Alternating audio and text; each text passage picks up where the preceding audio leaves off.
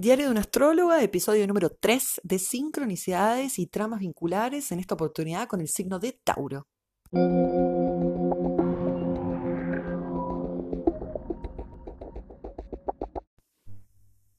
Este episodio está dedicado a las cuestiones taurinas y para eso, bueno, haré un breve eh, despliegue de los típicos eh, modos de manifestarse que son no solamente lo material, el cuerpo y lo que yo pueda dar cuenta que existe porque ocupa tiempo, espacio eh, y, una gravedad, ¿no? Como todos los objetos y la materia en sí, sino además eh, las personas tauros que conozca a lo largo de mi vida y, bueno, dar un poco de sentido a esos encuentros que son azarosos, pero que cuando son tendenciosos, tienen algo ¿no? que decir. Y cuando no lo son, cuando son un efímero encuentro con Tauro, también tienen algo que decir.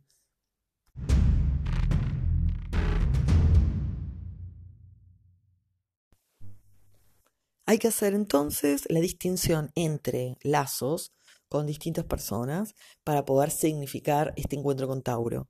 Porque si te estás conectando con cuatro personas de Tauro hace unos años y con una y después con otra y hay ¿no? como una inclinación hacia esos encuentros que, repito, son azarosos, por eso llaman la atención que sean con Tauro, ¿no? O sea, es, es algo que va más allá de uno, al parecer, como un flow así de, de energías, de inconsciente, ¿no? También.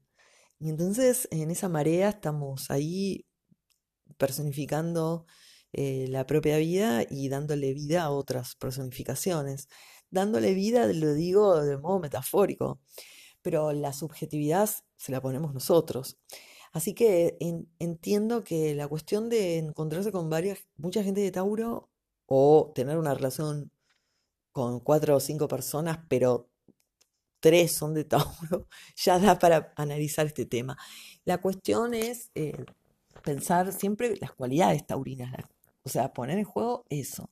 Pero después mantener la diferencia entre ser hija de gente de Tauro a ser eh, novia de una persona de Tauro o a tener un bebé este año que nazca de Tauro. Es distinto, pero obviamente está la energía Tauro en juego, evidentemente, pero la diferencia va a ser qué cosas están para significar, ¿no? ¿Qué, qué, modos tiene de representatividad eso. No es lo mismo que, repito, ¿no? No es lo mismo tener desde la infancia esta energía taurina a de pronto en mis 20 o mis 30 o mis 40 o en mis 50 tener un bebé de, de Tauro. Y entonces eh, me parece que hay otras cosas que revelar en este juego simbólico ¿no? que estoy proponiendo.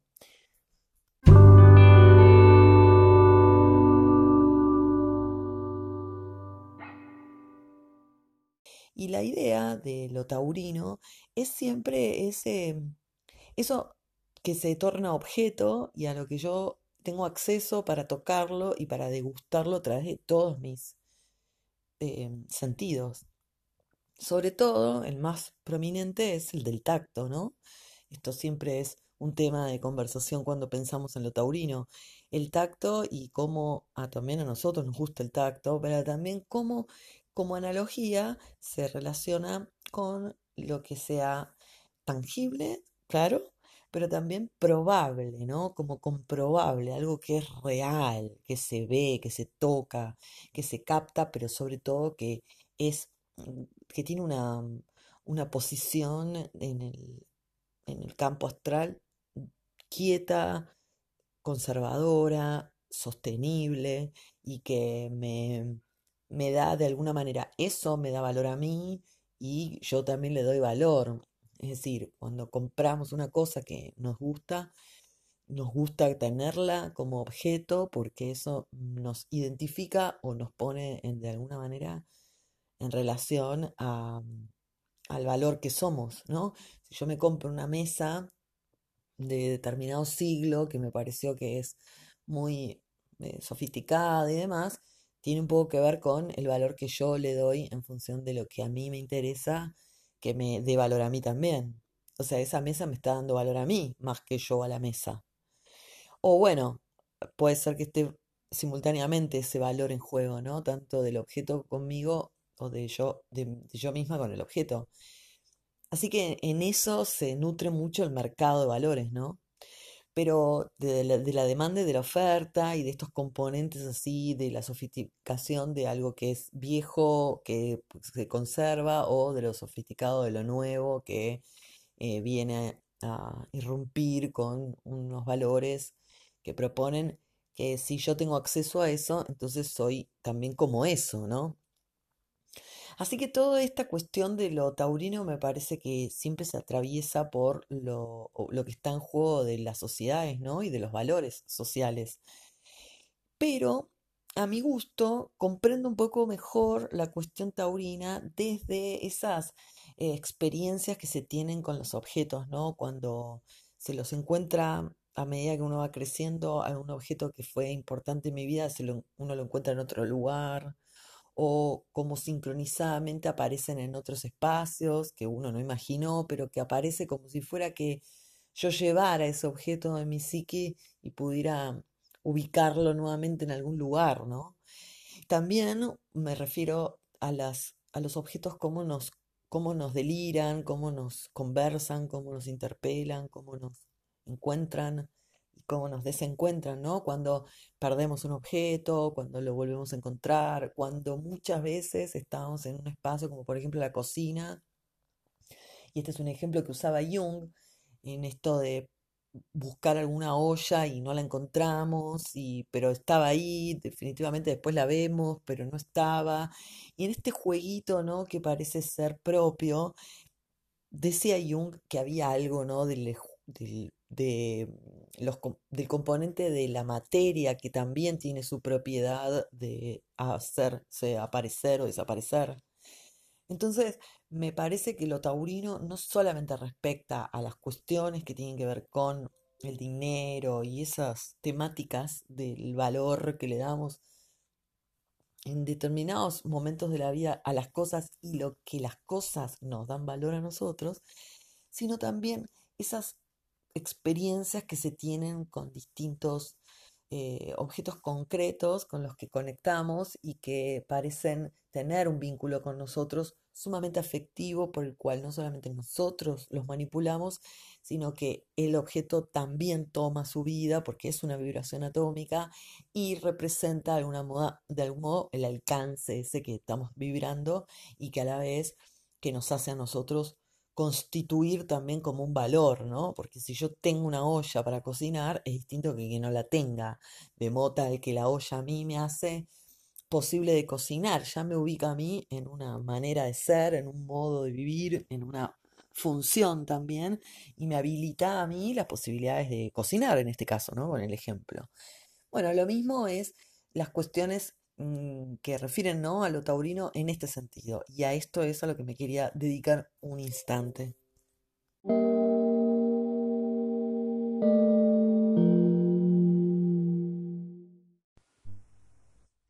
Algunas aclaraciones entonces. Cuando estoy con un encuentro eh, con alguien de Tauro, estoy teniendo un encuentro con una persona que va a mostrarme eh, su modo de vivenciar lo taurino. Va a tener sus experiencias de vida, sus anécdotas, sus historias. Es un sujeto separado de mí. Pero lo que no voy a poner entonces es un sujeto universal taurino, ¿no? En el que podamos decir que vos conocés gente de Tauro, yo también conozco gente de Tauro y son todos iguales. Eso no lo puedo hacer en esta teoría que estoy tratando de describir, porque la propuesta es que además de jugarnos con el símbolo taurino, sí, es cierto que si vos conocés gente de Tauro y yo también, son de Tauro, no hay dudas, pero lo que importa es cómo son esos tauros tuyos y cómo son los míos, porque eso vas a hablar del alcance que yo tengo con respecto a la concientización de esa energía tauro, o sea, qué alcance y qué tipo de representatividad voy a tener a través de esa personificación.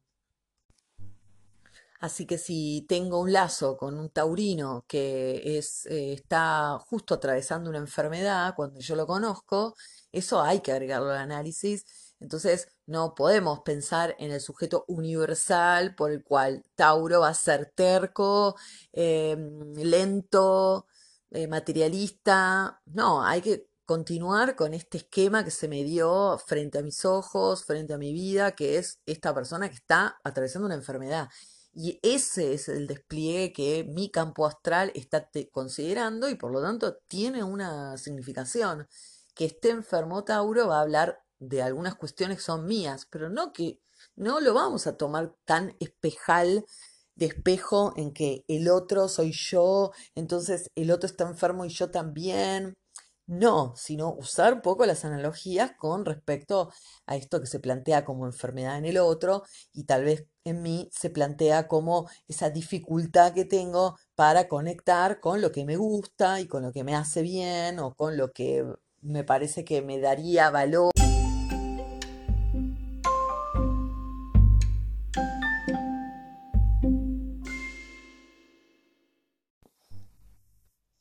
Entonces, si nacemos de algún mamá, una mamá o papá Tauro, esto ya habilita en nosotros una capacidad de despliegue de lo taurino en montón de modos y montón de manifestaciones. No solamente que entonces yo tenga gente de Tauro cerca, pero para nada, no es así lo que se plantea, sino que voy a tener ese estilo taurino como si también fuera una persona yo de Tauro. Y voy a tener esas cualidades a mi alcance más que otras personas. Entonces, aun cuando viva en, en debajo del puente, en una villa, en un campo de refugiados, incluso así, también voy a tener el acceso a un montón de objetos de valor, un montón de fuerzas que tienen que, tienen que, que me acercan eh, la valoración por no solamente las útiles que tenga o las herramientas que tenga o los objetos, como dije antes, sino también con una vibración un poquito más lenta que me permite degustar y darle prioridad a, al goce o al placer, anteponiéndolo a la discordia y la represión. Entonces, esta persona, aun cuando esté en estas situaciones de marginalidad, como quise poner el ejemplo para que no se crean que entonces si hay Tauro cerca hay plata, no, porque a ver, no sería tan estúpido, ¿no? La, astrología, yo también pude haberla significado así en algún momento, pero no se trata de eso, sino de unas, unas vibraciones que conectan con la materia, pero no tiene por qué ser una materia de tipo eh, eh, que esté valorada por el mercado eh, o que esté de moda en esto, en este mundo de consumismo o de exploración de los bienes que la moda y el mercado pone, sino que, que la persona tenga acceso a estados de conciencia por los cuales toma más en cuenta los placeres y los recursos para generar ese placer. Entonces se habilitan como mm, otras, mm, otros modos de mover el cuerpo, conectar con el cuerpo, literalmente, ¿no? Me refiero, y además em, tener oportunidades y posibilidades de tener y, obtener cosas que le importen, sean estas cosas no importantes para otros, pero sí para el, propio ser. Entonces, esto es lo que habilita ser eh, hijo de un taurino, que es que por siempre esté muy habilitada la energía tauro en uno. Y esto es muy amplio. Distinto es ser eh, mamá, o sea, tener una historia de vida y de pronto parir a una persona de Tauro. Esto refiere a otra cosa. Si tomamos en cuenta una persona que tiene una experiencia de vida, es adulto y de pronto eh, queda embarazada, queda embarazado, en el caso de ser un varón que acompaña a alguna persona y van a tener un hijo. Y de pronto estos dos personajes juntos van a tener un hijo, hija, hije en periodo taurino. Bueno, esto es muy interesante porque no solamente refiere a dar inicio a cualidades taurinas en la propia vida a partir del momento en que se gesta, sino que además, bueno, habrá que considerar qué otros personajes de Tauro hay entre los integrantes de la familia para de alguna manera ir viendo ese hilo conductor que pueda mm, conectar muchas cuestiones sobre el transcurrir de esa energía en la persona y de qué refiere y qué alcance estuvo. Pero bueno, eso es un análisis un poquito más, no complejo porque sea difícil, sino que tiene más datos que agregarle y que a veces se escapan, pero que son primordiales para dar más sentido a lo que significa estar con eh, una energía taurina que comienza en la vida de uno a partir de un bebé, ¿no? Y esto es eh, como no solamente dar un inicio a esa energía, sino em, que eh, uno, y tanto uno como mujer, como también con la persona con la que tiene ese bebé, estamos eh, dispuestos o disponibles desde lo inconsciente, disponibles em, a procrear en ese determinado momento y no en otro del año, lo cual me parece muy fascinante.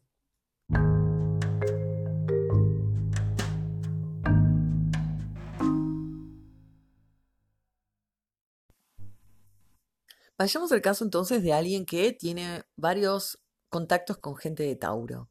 Eh, tiene, no sé, a la hermana, también está el padre que no ve mucho, pero que sabe que es de Tauro. También una hermana, también una mejor amiga y ahora está saliendo con alguien de Tauro.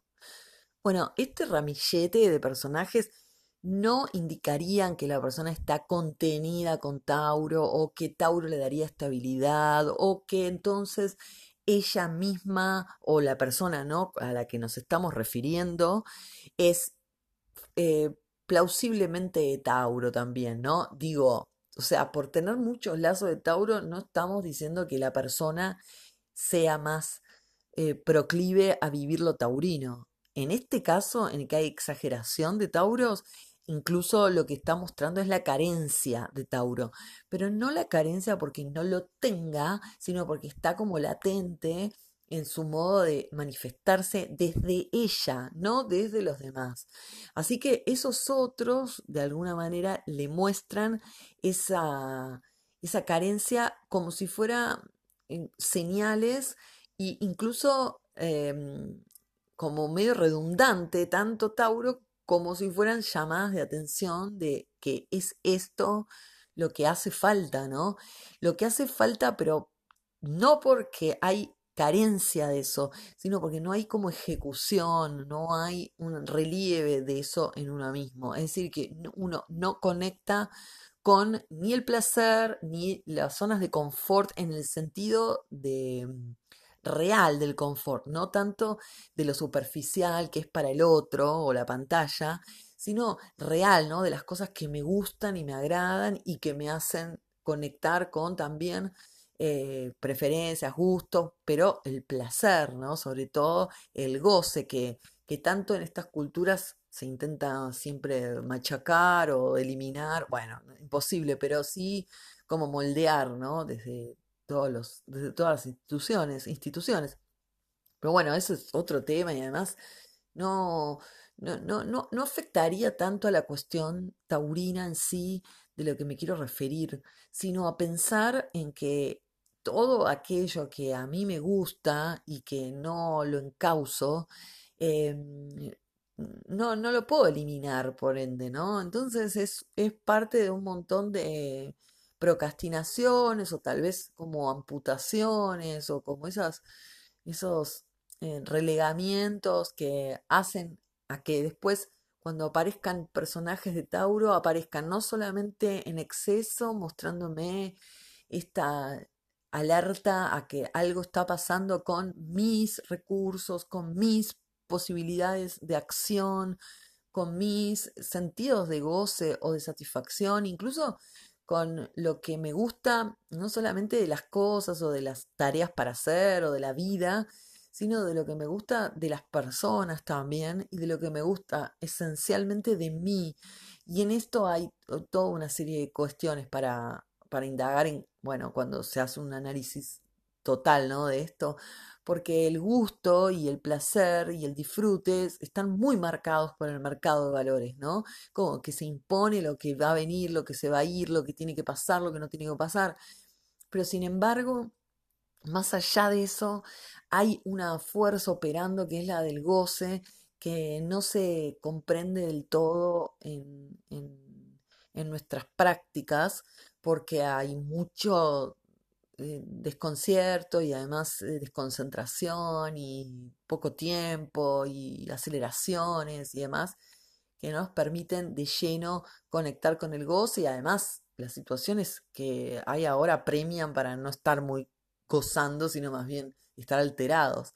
Pero lo que planteo con el exceso de Tauro es darse cuenta que no se trata de que yo estoy con muchas personas de Tauro porque me siento bien con ellos o porque ellos me dan estabilidad, sino están hablando y gritando como símbolo que estás faltándote a aquello que eh, te gusta y que no lo haces, o que directamente en la queja inconsciente, consciente, está esto de directamente no sé ni lo que me gusta.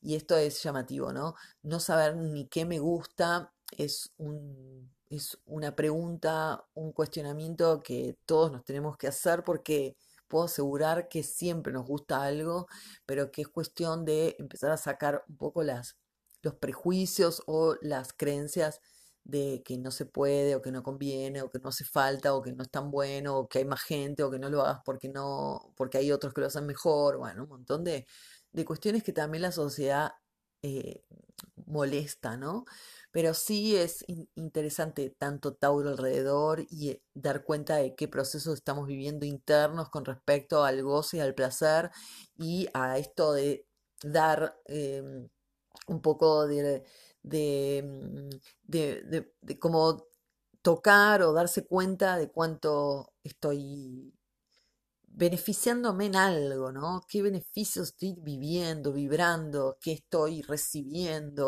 o, cómo estoy yo guardando lo que es mío, o cómo lo atesoro, o cómo, bueno, desde ya, cómo lo valoro también. Pero como, repito, está todo tan intervenido por la sociedad y sus mandatos y creencias eh, globalizadas a través de o del capitalismo, de cualquier modelo que en el que estemos, siempre está interviniendo nuestras, nuestras subjetividades y configurándonos.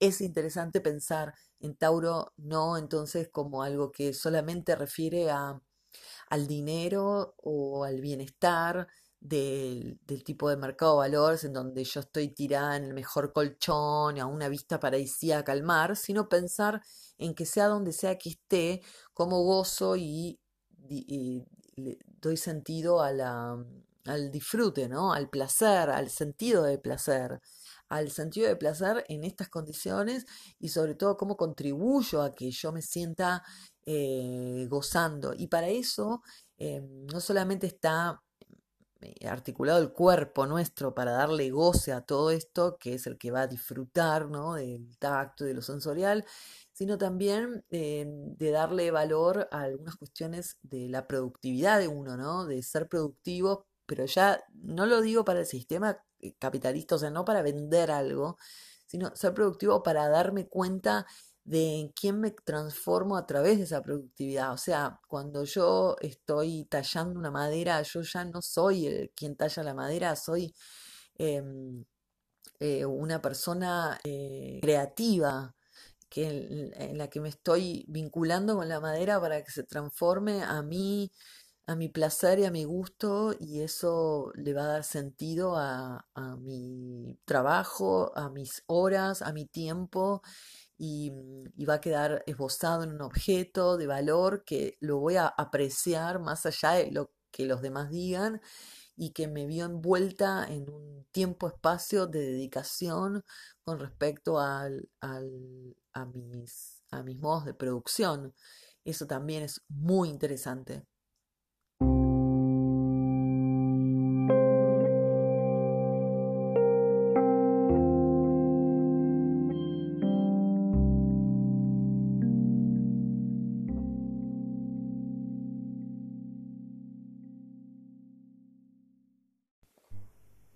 Me resulta muy interesante los temas acerca de los objetos, cuadros, mesas, sillas, zapatos, pantalones, lápiz labial, anillos, colgantes, em, cuaderno, una virome. Me parece que todo eso que tenemos tiene como una eh, conexión con nosotros desde un lugar así de, la posesión que, es, que se, se, encarna no solamente en uno, sino que esos objetos tienen como una fuerza, una vibración, que están de acuerdo con nosotros y que nos apoyan en esta...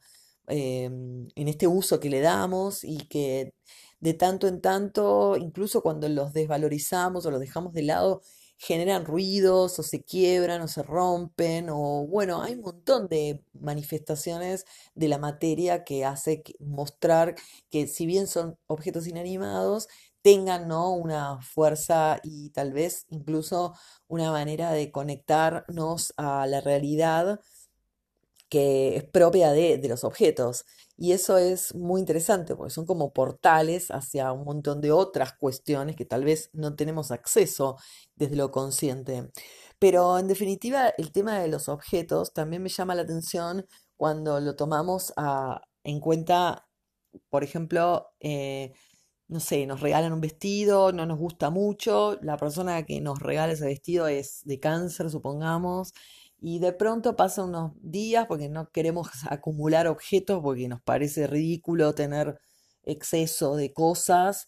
Em, entonces, cuando no las usamos, digo, ¿no? Entonces, eh, se la pasamos a otra amiga o a alguien que conocemos y casualmente se la pasamos al mismo signo de la persona que nos lo dio, ¿no? Como si de alguna manera no tuviera mucho más alcance ese objeto que vibrar siempre las esas energías.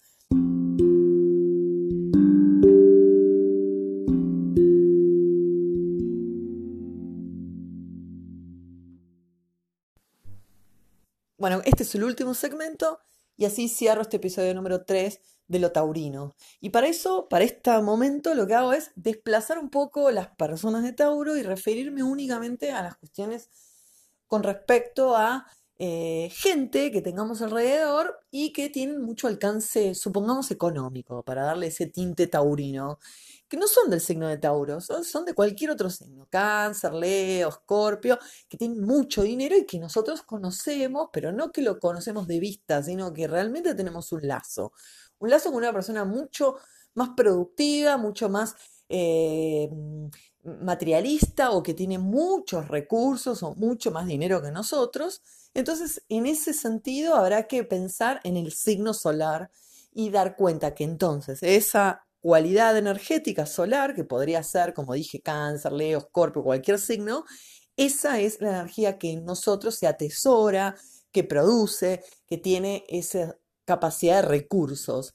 Y en ese sentido es como hay que poder interpretar estas cuestiones del materialismo. También podemos incluir en esto muchos ejemplos, pero uno más, y ya cierro con este episodio, es el caso de esa gente que nos permite o nos hace vivir el placer.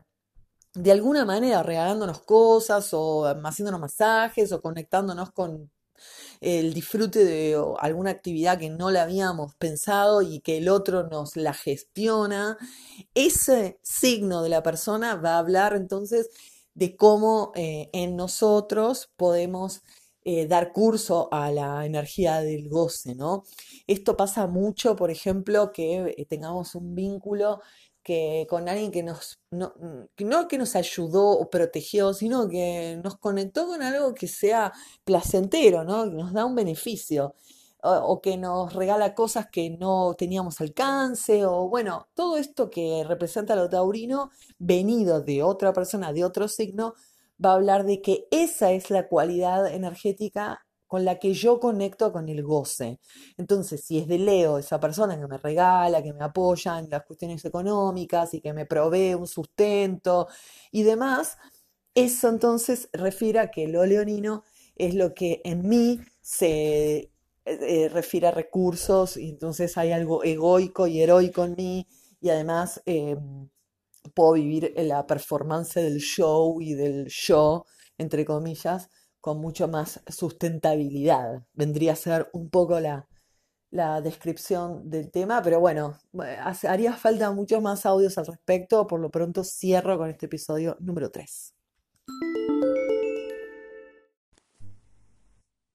Eh, me despido de este episodio número 3, aclarando que mi nombre es Laura, estoy en Diario de una Astróloga, en Instagram, también en cuentosdeastrología.blogspot y la propuesta es, ante todo, reivindicar que estamos en el espacio, en un espacio infinito de muchísima extensión y que la vamos adquiriendo a través de los conocimientos y de la amplitud de vivencias y dimensiones.